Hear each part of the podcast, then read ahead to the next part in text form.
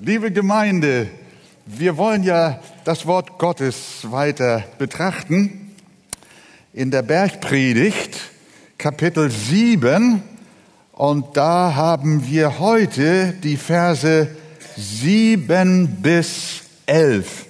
Matthäus 7, Vers 7 bis 11. Bittet, so wird euch gegeben. Sucht, so werdet ihr finden. Klopft an, so wird euch aufgetan. Denn jeder, der bittet, empfängt. Und wer sucht, der findet.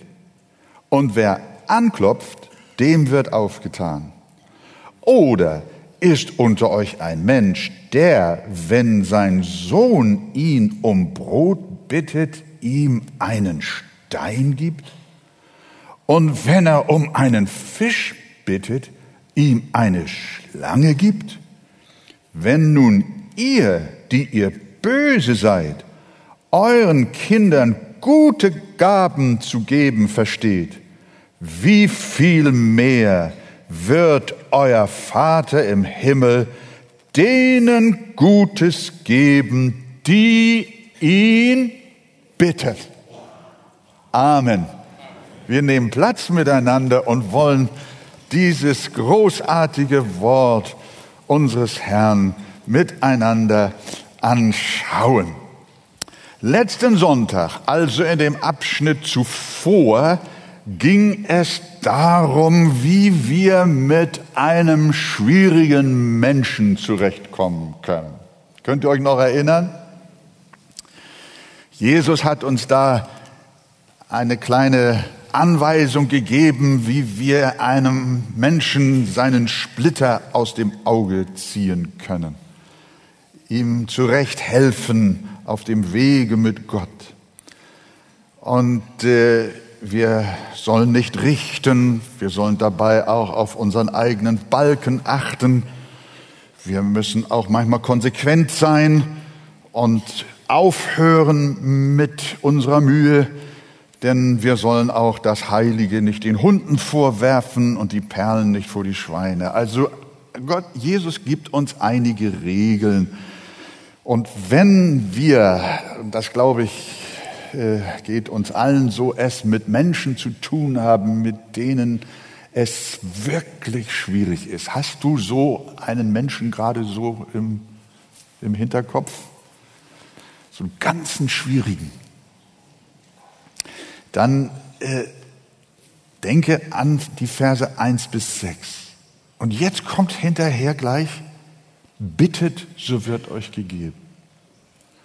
Das hat einen Zusammenhang. Und zwar, wir kommen auch an unser Ende mit all unserer Ermahnung und Mühe mit anderen Menschen sodass Jesus sagt, wenn ihr nicht fertig werdet, dann geht ins Gebet. Ich war als Teenager ein ziemlich schwer erziehbarer Bursche. Und kurz vor unserer Heirat hat meine Frau, nicht meine Mutter meiner Frau, ein Rat gegeben kurz vor der Ehe.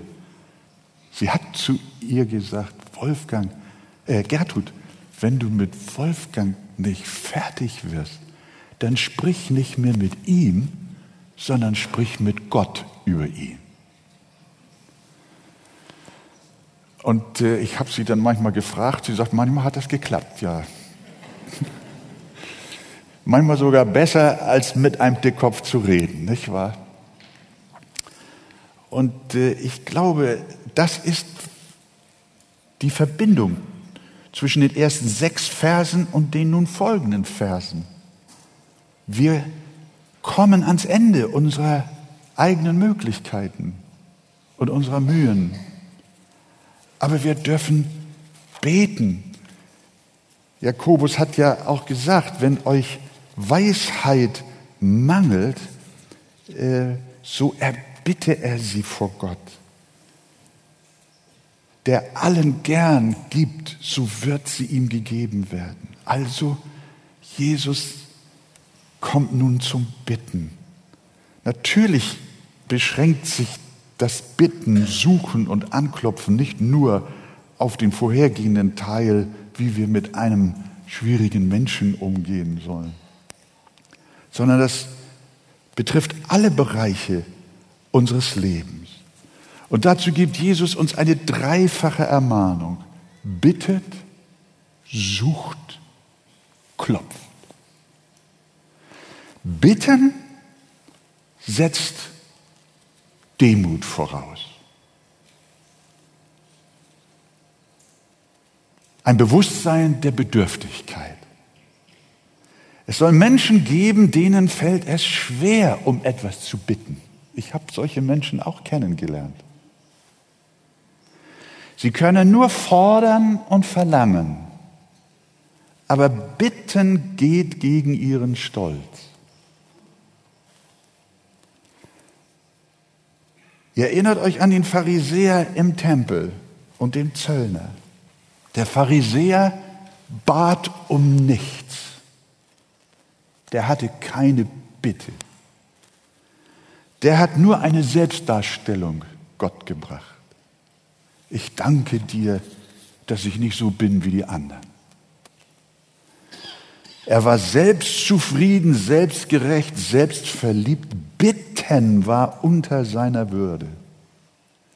Und ich habe sogar von Menschen gehört, und ich meine mich sogar an jemanden erinnern zu können, der sagte, ich soll Gott bitten? Ich weiß ja gar nicht, wer Gott ist. Ich muss erst mal wissen, wer er ist. Und dann kann ich mich vielleicht herablassen und ihn bitten. Ich soll bitten, betteln soll ich. Das mache ich niemals. Mein Freund, du wirst eher in die Lage hineinkommen, Gott zu bitten und ihn anzuflehen, als dass du deinen Stolz behältst. Der Zöllner stand von ferne, wagte nicht einmal seine Augen zum Himmel zu erheben. Er schlug an seine Brust und er bat. Er hatte eine Bitte. Oh Gott, sei mir Sünder gnädig. Also, bitten heißt, beuge dich, demütige dich, erkenne, dass du abhängig bist.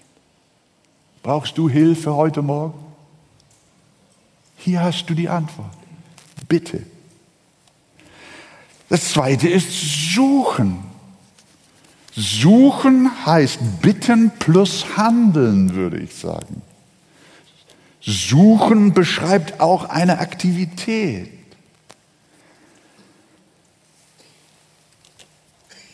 Unvergesslich bleibt mir mein jahrelang, mein mich jahrelang betreuender Urologe, der mich zweimal wegen Nierenstein operieren musste. Zur Abwehr weiterer Steinbildung sagte er zu mir, Herr Wegert, Sie müssen aber auch mitmachen. Er meinte, ich soll viel trinken und viel mich bewegen. Er hat recht. Ich sollte also nicht nur um ärztliche Hilfe bitten, sondern mich dabei auch selbst engagieren. Bitten ist einfach, suchen ist intensiver. Da ist eine Steigerung drin. Stellt euch vor, ich hätte gestern an meinem Schreibtisch den Herrn nur gebeten, oh Gott, gib mir morgen eine starke Predigt. Aber ich hätte mich nicht vorbereitet. Selbstverständlich bete ich um eine kraftvolle Predigt, denn ich bin von Gott abhängig. Und darum demütige ich mich vor meinem Gott und ich bitte ihn, Herr, schenk mir eine Botschaft.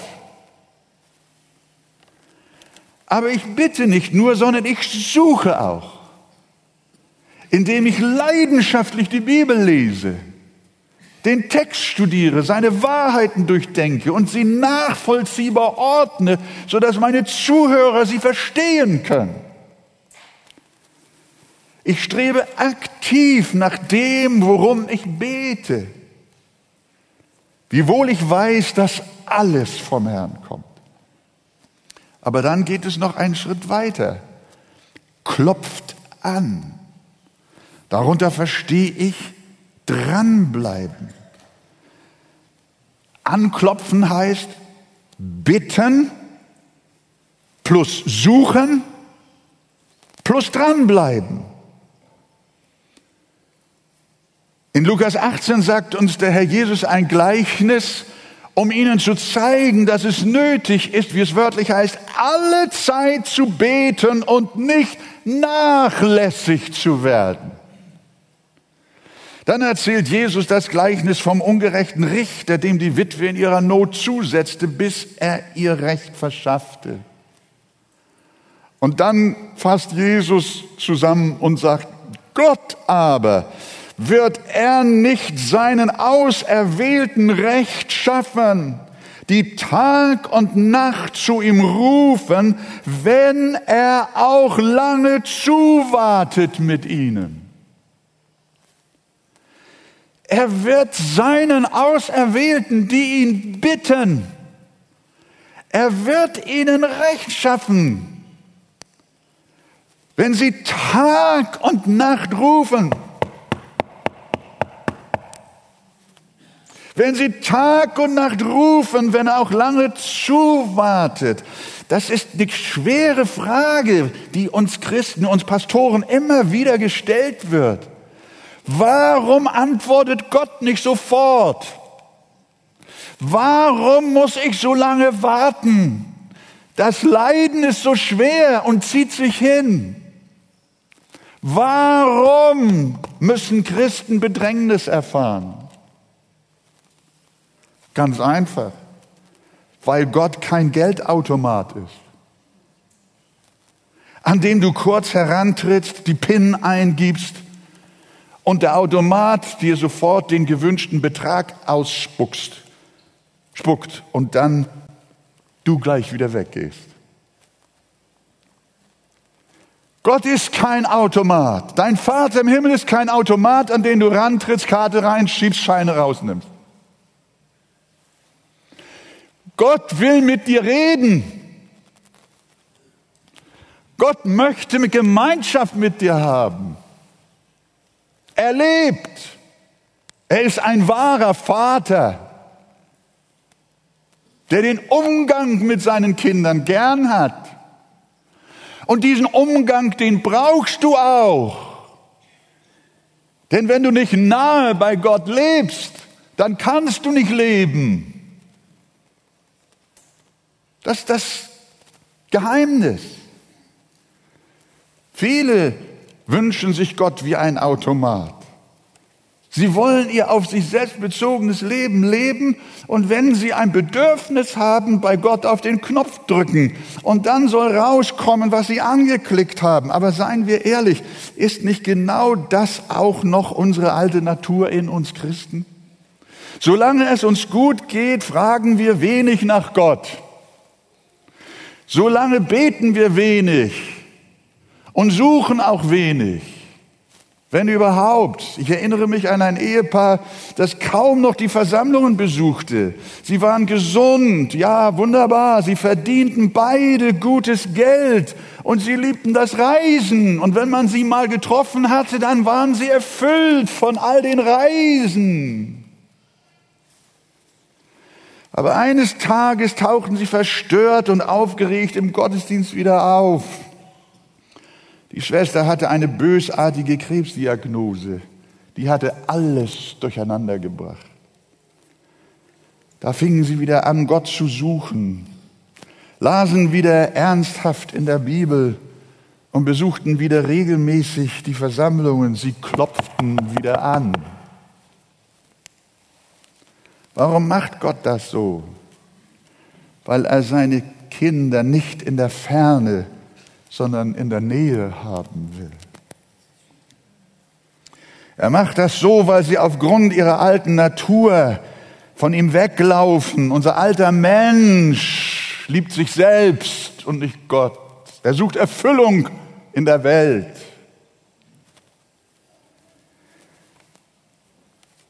Ohne Gemeinschaft mit Gott müssten wir sterben und darum sendet der Herr uns auch Not dass wir wieder zu ihm eilen. Damit wir leben.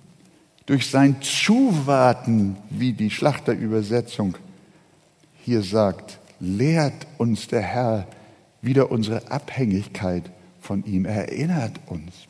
Das gute alte Sprichwort lautet, Not lehrt beten. In Wohlstandszeiten sind die Gottesdienste leer. In Notzeiten sind sie voll, übervoll. Da suchen die Menschen wieder Gott, da klopfen sie wieder an. Und ich muss auch offen bekennen, dass ich in Krankheit Gott oft näher bin als in Gesundheit. Und Gott möchte, dass wir ihm nahe sind, dass wir seine Gemeinschaft genießen. Er will unsere Freude sein. Wenn wir nicht nahe bei ihm sind, dann rutschen wir ab in die Finsternis. Es gibt ein Lied, in dem wird gesungen, Herr, wenn ich nicht immer nahe bei dir bin, dann zieh mich wieder zu dir hin. Und das tut Gott manchmal durch Not, sehr oft sogar durch Schwierigkeit. Im Himmel haben wir dieses Problem nicht mehr. Da ist unsere sündhafte Natur nicht mehr da. Da erkennen wir, was zu unserem Heil und Segen dient, was wohl und gut für uns ist. Im Himmel gibt es nur eine einzige Sehnsucht, immer bei Jesus zu sein. Und da sind wir nie in Gefahr, dummes Zeug zu machen und glauben, woanders könnte es schöner sein. Nein, da haben wir Klarsicht. Im Himmel laufen wir nicht mehr von Gott weg. Da bleiben wir in seiner Gegenwart und lieben sie eine Ewigkeit lang und noch länger. Aber hier auf Erden, da ist unsere sündhafte Natur. Die zieht uns, die zieht uns weg von Gott und wir vergessen zu bitten, zu suchen und zu klopfen. Und deswegen sagt uns die Bibel immer wieder, dass wir beharrlich im Gebet sein sollen, dass wir es ohne Unterlass tun sollen und dass wir mit Ausdauer beten. Das bedeutet anklopfen. Aber Jesus gibt uns ja hier nun nicht nur eine dreifache Ermahnung, sondern er gibt uns auch eine dreifache Verheißung. Denn jeder, der bittet, empfängt. Und wer sucht, der findet. Und wer anklopft, dem wird aufgetan. Das heißt, liebe Gemeinde, Gott erhört Gebet. Wenn wir ihn bitten, dann antwortet er. Wenn wir ihn suchen, versteckt er sich nicht. Wenn wir bei ihm anklopfen, heißt er uns willkommen. Halleluja. Das ist die Botschaft. Dem kranken Hiskia, ich hatte es im Hirtenbrief erwähnt, weil ich schon von diesem Text so bewegt war, äh, hat der Herr sagen lassen, ich habe dein Gebet erhört und deine Tränen gesehen. Diese Formulierung, die gibt es so oft in der Bibel, dass ich nur ein paar äh, Beispiele euch zeigen möchte.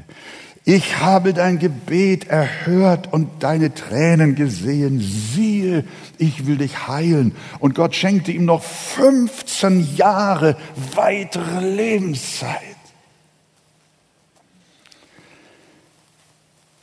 Dem David wurde gesagt, ich habe dein Gebet und dein Flehen erhört, dass du vor mir gebetet hast. 1. Könige 9, Vers 3. Und dem Zacharias in der Weihnachtsgeschichte, wir kennen den Text, fürchte dich nicht, Zacharias, denn dein Gebet ist erhört worden und deine Frau Elisabeth soll dir einen Sohn gebären. Zu Cornelius in der Apostelgeschichte heißt es, Cornelius, dein Gebet ist erhört und deine Almosen ist vor Gott gedacht worden. Im Psalm 66, 19, doch wahrlich, Gott hat erhört, er hat geachtet auf die Stimme meines Flehens. Psalm 28, Vers 6, gelobt sei der Herr, denn er hat erhört die, ach, doppelt, habe ich zweimal aufgeschrieben, das musste sein. Er hat erhört die Stimme meines Flehens. Psalm 138, Vers 3. An dem Tag, da ich rief, hast du mir geantwortet. Du hast mir Mut verliehen. In meine Seele kam neue Kraft. Ist das nicht wunderbar, liebe Gemeinde? Ich habe dein Gebet erhört. Ich bin nicht der Prophet Jesaja. Und doch sendet er mich heute, dir zu sagen, Gott, dein Vater im Himmel, hat dein Gebet erhört und er hat deine Tränen gesehen. Ich rufe euch das mit großer Freude und mit großer Zuversicht zu, weil ich weiß, dass wir einen Vater im Himmel haben, der es gut mit uns meint. Halleluja. Amen. Wie köstlich ist es. Wir alle haben das erlebt. Jeder Christ kann bezeugen, dass Gott Gebete erhört. Ich kann all die Gebetserhörungen in meinem Leben nicht vergessen. Ich glaube, ich habe viele von ihnen vergessen, weil es zu viele sind, die ich mir merken konnte. Letztes Jahr noch, die Gemeinde, die interne Gemeinde, die weiß darum.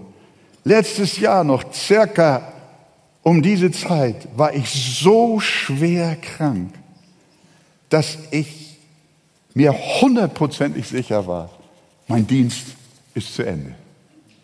Hundertprozentig. Ihr könnt meine Frau fragen.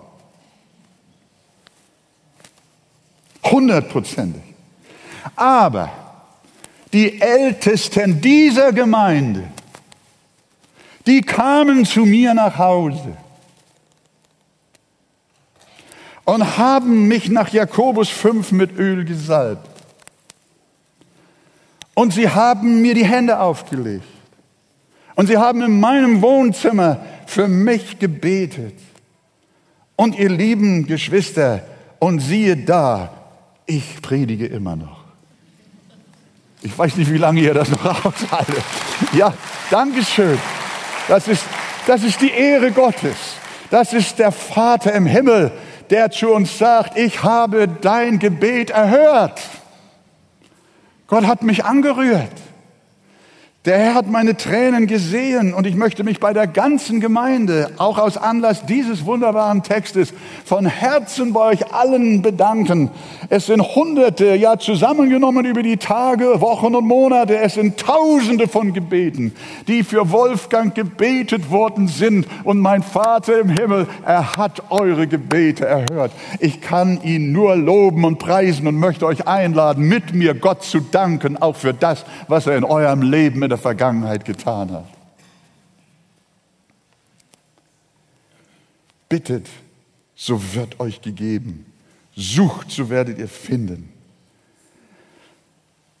Wir haben das im Laufe der Jahre vielfach gesehen. Nach dem Abendmahl beten wir jedes Mal mit Kranken und immer wieder hören wir, dass Gott eingreift. Auch sind Menschen von unheilbarer Krankheit genesen, weil der Herr sie geheilt hat. Gott kann auch heute noch Wunder tun. Und ich wende mich in diesem Zusammenhang auch an unsere lieben Geschwister aus der Ukraine, die hier sind aufgrund eines schrecklichen Krieges, eines Unterwerfungskrieges. Ich sage euch, wir weinen mit euch und wir beten zu Gott, dass ihr bald wieder in eure Heimat zurückkehren könnt. Bei Menschen scheint es unmöglich, aber bei Gott sind alle Dinge möglich. Ich erinnere mich, vor 33 Jahren, wir haben es mit dem Bruder Waldemar aus Slavianz am Dienstag noch besprochen, sind wir das erste Mal in Slavianz in der Ukraine gewesen und auch in Kramatorsk und haben in den Kulturpalästen gepredigt mit zwei, drei Emporen und Rängen. Hunderte, Tausende von Menschen. Wir hatten Bibeln auf dem Podium. Die Menschen stürzten sich. Jeder wollte eine Bibel haben. Eine Freiheit war ausgebrochen. Eine Hoffnung ging nicht nur durch die Ukraine. Wir predigten auch in Moskau. Wir predigten auch in Vladivostok. Wir predigten auch in Novosibirsk und Novokuznetsk. Wir predigten in Rostov. Wir predigten auf der Krim. Überall. Es war eine Freiheit. Und die Christen haben gesagt, es ist ja kaum zu fassen. Wir haben in Moskau eine Untergrundversammlung besucht, die aufgrund der kommunistischen Unterdrückung über 70 Jahre nicht den Namen Jesus frei bekennen konnte. Wir durften sie besuchen. Wir fielen uns um die Arme, um, um den Hals und haben einander umarmt. Und was haben wir zueinander gesagt? Gott erhört Gebet. Der eiserne Vorhang war gefallen. Und das Wort Gottes ging bis nach Sibirien und weit darüber hinaus. Und ich sage euch heute, Gott kann nicht nur einmal einen eisernen Vorhang niederreißen. Er kann es auch noch ein zweites Mal tun. Und er wird es auch tun. Wir beten und stehen hinter unseren Glaubensgeschwistern, für die eine neue Leidenszeit ausgebrochen ist nach 70 Jahren Kommunismus, während wir hier ein Jahrhundert der goldenen Zeit und des Wohlstands gehabt haben. Liebe Gemeinde, wir gehen auf die Knie und wir beten, wir bitten, wir suchen und wir klopfen an und wir werden erhört, wir werden finden und uns wird aufgetan.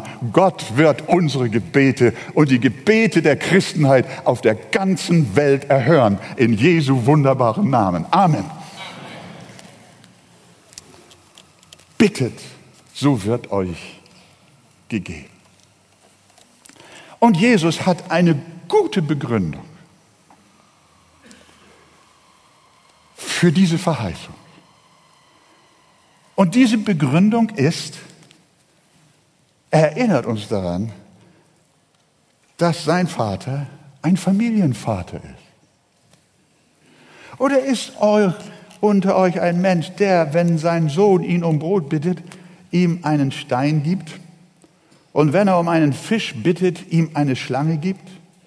Wenn nun ihr, die ihr böse seid, euren Kindern gute Gaben zu geben versteht, wie viel mehr wird euer Vater im Himmel denen Gutes geben, die ihn bitten? Jesus sagt, ihr seid böse. Damit meint er die Gefallenheit des Menschen. Selbst wenn er Gutes tut, bleibt der Mensch von Natur aus böse. Jesus will sagen, obwohl ein Vater eine grundsätzlich sündhafte Natur hat, besitzt er dennoch so etwas wie väterliche Liebe. Er mag sogar ein Betrüger sein, vielleicht sogar ein Krimineller. Aber wenn er an sein Kind denkt, dann liebt er es. Und wenn es ihn um Brot bittet, dann betrügt er es nicht, obwohl er böse ist. Er gibt ihm auch keine Schlange, wiewohl er um einen Fisch gebeten hat. Und dann kommt der schlagende Satz. Wenn nun ihr, die ihr böse seid, euren Kindern gute Gaben zu geben versteht. Jetzt kommt dieses gewaltige Wort, das habe ich hier fett und groß geschrieben. Wie viel mehr ihr, ich, wir sind böse und lieben unsere Kinder. Wie viel mehr wird der seine Kinder lieben, der nicht böse ist, der keine Sünde hat, der rein und heilig und wahrhaftig ist. Wenn ihr, die ihr böse seid, euren Kindern Gutes geben könnt, wie viel mehr wird der, der nicht sündig ist, euch Gutes geben. Glaubt ihr wirklich, dass der Vater im Himmel eure Gebete nicht erhört, dass er euch nicht Gutes geben kann, wenn wir schon gut sind? Doch, liebe Geschwister, verlasst euch drauf. Der himmlische Vater kann von seinem Wesen her gar nicht anders, als nur gut zu seinen Kindern sein. Ich muss nun allerdings auch noch etwas hinein, mit hineinnehmen. Das wird hier nicht explizit in der Bibel gesagt und doch äh, ist es irgendwie darin und fordert uns heraus. Wir dürfen diese Worte unseres Herrn nicht als Blankoscheck verstehen. Sie meinen nicht, dass wir auch sündhafte Dinge bitten können und alles wird uns gegeben. Herr, ich bitte dich um ein Lottogewinn und ich möchte eine Kreuzfahrt machen. Ja, ist ein nettes Gebet. Ich habe so Langeweile. Ich, es gibt einen biblischen Rahmen und einen biblischen Kontext, innerhalb dessen diese Worte gültig sind. Bittet, so wird euch gegeben. Suchet, so werdet ihr finden. Klopft an, so wird euch aufgetan. Und diesen Kontext, den schauen wir uns ganz kurz an, nur stichwortartig. Erstens, du musst ein Gotteskind sein, wenn diese Verheißung dir gelten soll. Denn es geht hier um das Verhältnis eines Vaters zu seinen Kindern. Hörst du? Wenn du nicht von Herzen durch den Glauben an Jesus Christus weißt, dass Gott dein Vater ist, dann gilt das hier für dich nicht.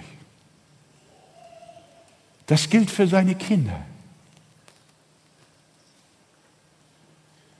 Und da stehst du jetzt vor der Frage, bist du ein Kind Gottes?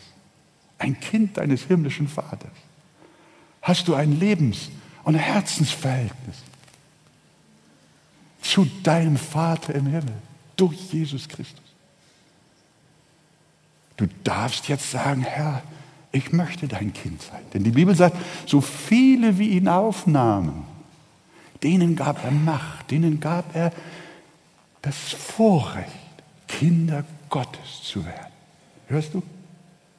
Also das ist, den Ball werfe ich dir jetzt zu.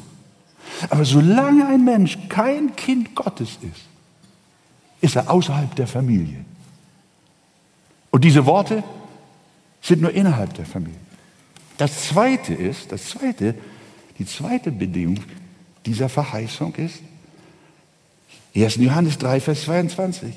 Was immer wir bitten, das empfangen wir von ihm. Und jetzt hörst du, weil wir seine Gebote halten und tun, was vor ihm wohlgefällig ist.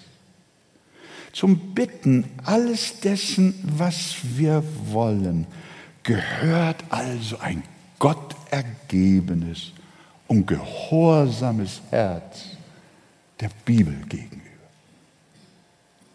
Außerhalb dessen gelten diese Verheißungen nicht. Das war Punkt Nummer zwei. Liebe zu Gottes Wort. Punkt Nummer drei, keine Selbstsucht. Hört Jakobus 4, Vers 3. Ihr bittet und bekommt es nicht, weil ihr in böser Absicht bittet, um es in euren Lüsten zu vergeuden. Was alles in der Bibel steht, ne? wie präzise sie ist, wie, wie klar sie ist. Du kannst die Bibel verstehen, wenn du möchtest. Und hier hast du es. Wenn du Bitten hast, die du in deinen Lüsten verbraten willst, dann gilt die Verheißung nicht. Wir erbeten nicht selten Dinge, die wir nicht zur Verherrlichung Gottes, sondern zu unserer eigenen Lust und Gier erbitten, zu unserer eigenen Ehre und Ehrgeiz herbeiwünschen. Du möchtest beispielsweise wieder gesund werden, nicht um dem Herrn besser dienen zu können, sondern mit deiner Fitness wieder zu glänzen. Du bist ja schon in die Jahre gekommen und sie sollen alle sehen, wie, wie gut du noch drauf bist. Ist auch ein Grund, warum Gott dich heilen soll. Du verfolgst deinen Stolz. Oder du möchtest wieder gesund werden, damit du deine ehebrecherischen Pfade weiter fortsetzen kannst. Das klappt nicht. Das war Punkt Nummer drei, keine Selbstsucht. Punkt Nummer vier, sich dem Willen Gottes unterstellen. Teilweise überschneiden, äh, überschneiden sich diese Worte der Bibel. Eine ganz entscheidende Voraussetzung für erhörliches Gebet ist, sich dem souveränen Willen Gottes zu unterstellen. Darum schreibt Johannes in seinem ersten Brief 5, Vers 14, und das ist die Freimütigkeit, die wir ihm gegenüber haben, dass er uns hört, wenn wir seinem Willen gemäß um etwas bitten. Johannes 9, Vers 31 sagt uns die Bibel, wir wissen aber, dass Gott nicht auf Sünder hört, das meint auf unbußfertige Sünder hört, sondern wenn jemand gottesfürchtig ist und seinen Willen tut, den hört er. Hörst du? Hast du ein demütiges und gottesfürchtiges Herz und kannst nach deinem Gebet von Herzen hinzufügen, Herr, dein Wille geschehe. Gewaltig. Aber da gibt es noch einen fünften Punkt. Den hat Jesus uns in Johannes 15, Vers 7 gesagt. Er sagt, wenn ihr in mir bleibt und meine Worte in euch bleiben, so werdet ihr bitten, was ihr wollt. Und es wird euch zuteil werden. Hier hast du also auch wieder einen Rahmen, einen Kontext, in enger Gemeinschaft und Beziehung mit Gott bleiben. Also kein Geldautomat-Verhältnis. Erinnert ihr euch? Und das sechste ist ernstlich beten und von Herzen glauben. Das habe ich zusammengefasst, weil Jakobus das auch zusammenfasst. Er sagt in Kapitel 5, das ist ja die Grundlage für unsere Ölsalbung, warum wir mit kranken Menschen beten. Bekennt einander die Übertretungen und betet füreinander, damit ihr geheilt werdet.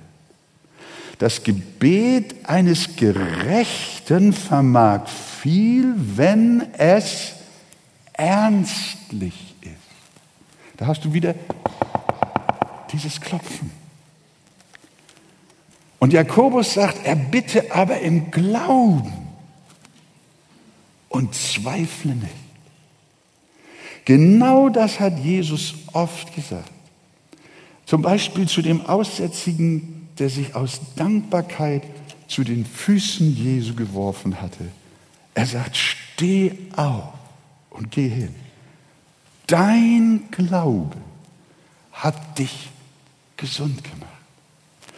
Also wenn du bittest und suchst und anklopfst, tu es im Rahmen der Heiligen Schrift. Tu es ernstlich. Und tu es im Glauben, im vollen Vertrauen, dass Gott etwas wirken kann. Ich habe diese Predigt heute nicht nur als Lehrvortrag verstanden. Ich komme hier, bin heute hier auf die Kanzel nicht nur raufgekommen, um euch Erkenntnis zu vermitteln, sondern ich habe in meinem Herzen auch die Hoffnung und die feste Zuversicht mitgebracht, dass Gott auch etwas konkret tut in deinem Leben. Weil du das, was du hier aus Jesu Worten gehört hast, beherzigst. Und du möchtest von Herzen glauben. Ich weiß, auch der Glaube ist ein Geschenk Gottes. Ich werde nie vergessen, das muss ich euch zum Schluss noch äh, kurz erzählen, die lieben Geschwister, die schon viele Jahre in der Gemeinde mit uns sind, die kennen meine Zeugnisse und meine Geschichten weitgehend schon. Aber es gibt auch viele, die ganz neu in der Gemeinde sind und auch draußen an ähm, Livestream, die kennen uns noch nicht so gut. Deswegen habe ich den Mut, das nochmal zu erzählen. Als ich ganz jung war im Glauben, war ich noch nicht verheiratet. Dieser berühmte Teenager von vorhin, dieser dickköpfige, mit dem die Mutter nicht fertig wurde, den hat aufgrund der Gebete meiner Mutter dann Gott auf dich selbst zur Buße gebracht und ich habe mich dann als junger Bengel bekehrt durch den Tod meines Vaters. Und dann hat meine Mutter mich mitgenommen zu einer krebskranken Frau in Barmbek, mit der sie mit einigen anderen sehr verbunden war. Und diese Frau haben sie wöchentlich besucht. Die war vom Krankenhaus aufgegeben worden, hatte hoffnungslos Krebs, sterbenskrank, die war so zusammengefallen, dass du, wenn du die, die weiche, diese sanfte Bettdecke wie eine Sommerdecke, war kein Federbett, ganz, als wenn nur eine Decke drüber war.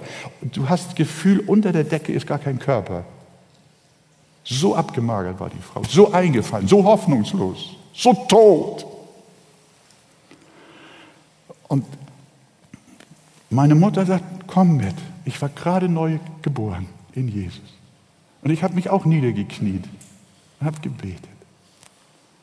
Und dann hat Gott mir vor meinem inneren Auge gezeigt, wie diese Frau gefesselt war mit dicken Schiffstauen. Das Seil ging unter dem Bettgestell, über die Bettdecke, von den Fußknöcheln bis zum Hals, Windung um Windung. Eine Hand zieht dieses Seil raus, ein Messer schneidet durch. Die Seile springen auseinander und die Frau atmet durch. Ich war so aufgeregt, dass meine Mutter sagte, Junge, was ist mit dir? Habe ich es dann, obwohl ich nicht wollte, am Ende erzählen müssen. Eine Woche später, ich war gar nicht mit, geht meine Mutter wieder dahin. Da sitzt die Frau auf der Bettkante. Sie sagt, Junge, du musst wieder mitkommen.